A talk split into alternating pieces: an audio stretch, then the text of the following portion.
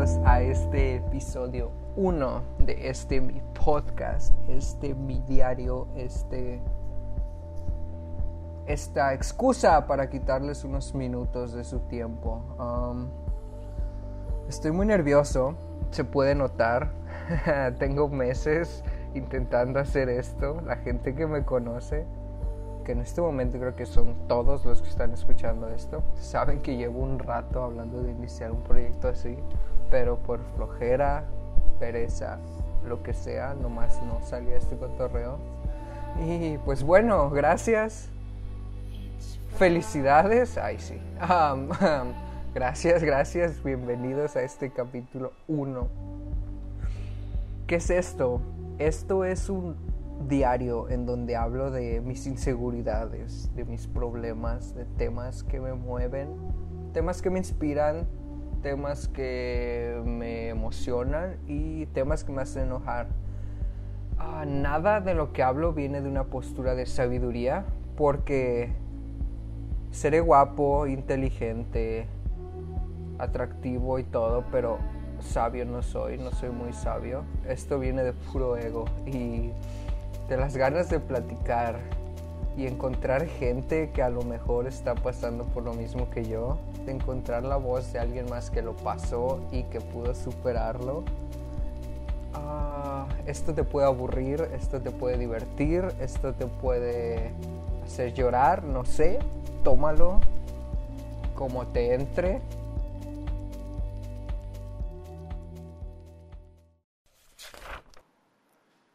Learn to say fuck you to the world every once in a while. You have every right to. Just stop thinking, worrying, looking over your shoulder, wondering, doubting, fearing, hurting, hoping for some easy way out struggling, grasping, confusing, itching, scratching, mumbling, bumbling, grumbling, humbling, stumbling, numbling, rambling, gambling, tumbling, scumbling, scrambling, hitching, hatching, bitching, moaning, groaning, hair splitting, nitpicking, piss trickling, nose sticking, ass gouging, eyeball poking, finger pointing, alleyway sneaking, long waiting, small stepping, evil eyeing, back scratching, searching, perching, besmirching, grinding, grinding, grinding away at yourself. Stop it and just do.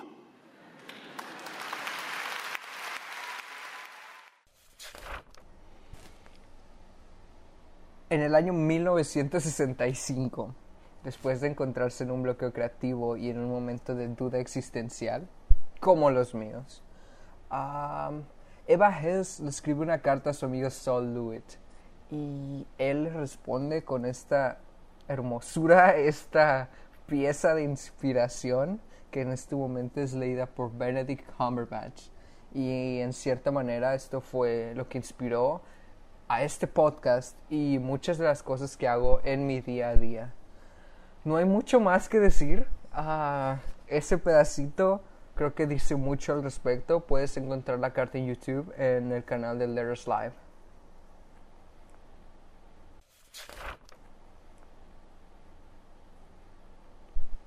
Ok, quiero empezar contando cómo es que comenzó esto.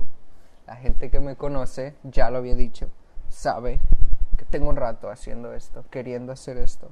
Y miedo, pereza, todo, nomás no me salía el clic de, cómo es que iba a comenzar este rollo.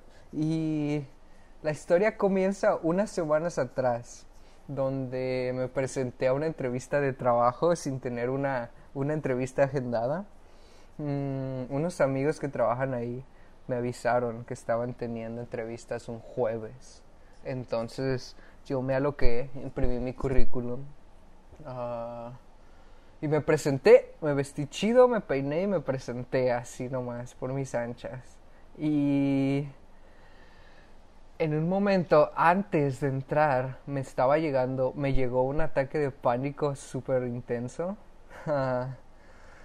un chorro de preguntas, un chorro de cosas empezaron a lanzar por mi mente y, Y si se enojan y si de plano no me quieren después de esto, ni siquiera sé el nombre de la persona que voy a ver. Y si mi pelo no está bien, porque traigo pelo largo, entonces eso no va, pero X. Empezaron a lanzarme un chorro de dudas, un, un, chorro de miedos, empecé a temblar y, y fue un ataque, estaba como a dos segundos de regresarme. Y en ese momento cuando mi, mi, mi cuerpo estaba temblando en un por mil, a punto de regresarme al carro en un shot de inspiración, flashazo de Dios, no sé qué onda. No pude más que detenerme. Y las únicas palabras que escuché en mi mente fue cállate ALB, cállate ALV, uh, cállate a la bestia, cállate a la verdura, arriba la vida, como quieras entender eso. Y así, así es como comenzó este podcast y así es como se me ocurrió el nombre tan atractivo de este podcast.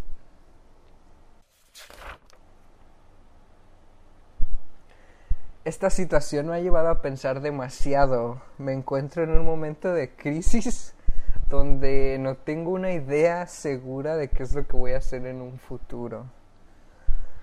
Mucha gente, mi problema es que siento que mucha gente nace súper inteligente, donde su único deseo es convertirse en ingeniero espacial. Otra gente es prominentemente buena en los deportes y va derecho a ser atleta olímpico. Aunque no sean prominentes, mucha gente va a hacer deportes. Otros se convierten en artistas y deciden pintar, otros son músicos y deciden hacer música toda su vida.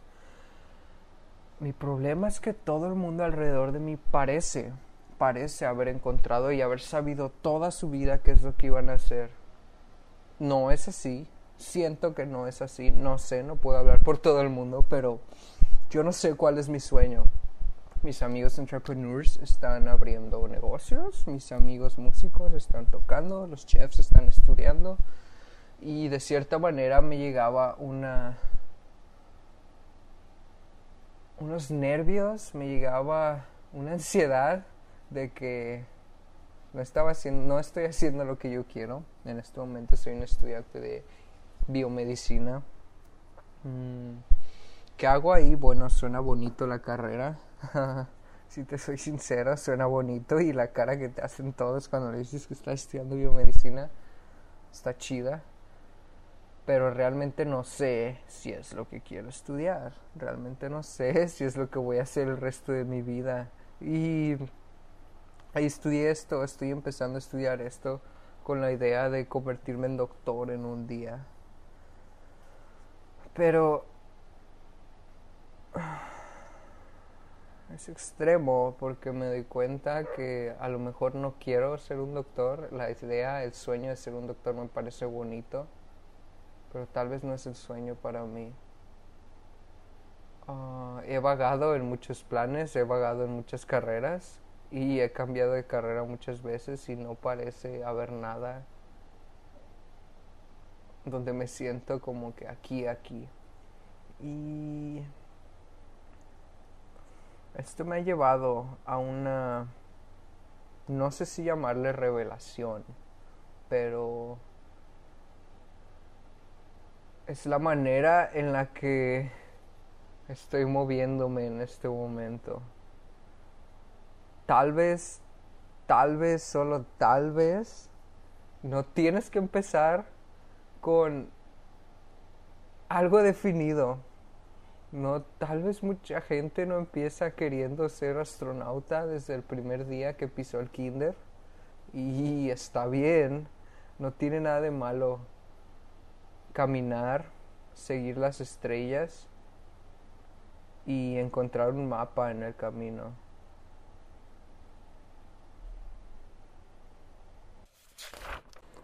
Bueno, antes de acabar, esta es una rola que escribió mi amigaza, mi amigaxa, mi amiga Ruth. Es una músico perrona y una chef igual de chida. Ah, siento que, bueno, en el audio les voy a contar la historia. Esta canción es una de mis canciones, sin exagerar, es una de mis canciones favoritas ever. Chécala, checa el audio y síguela en Instagram. Bye.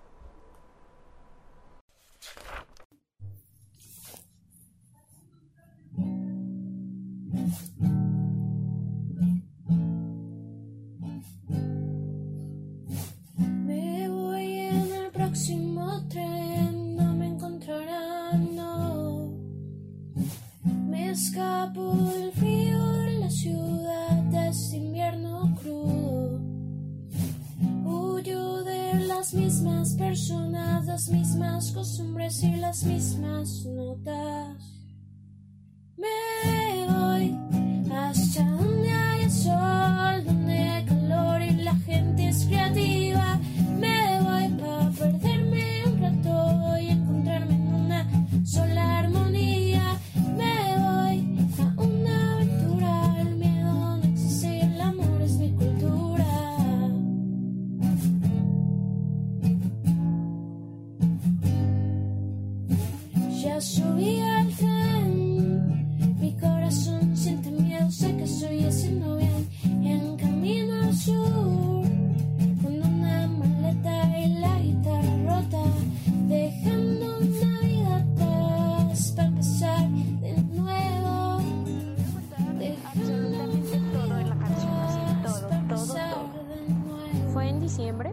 Yo me sentía demasiado presionada por el trabajo,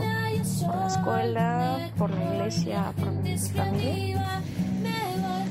Y hacía muchas cosas que me gustaban, pero no hacía lo que yo quería.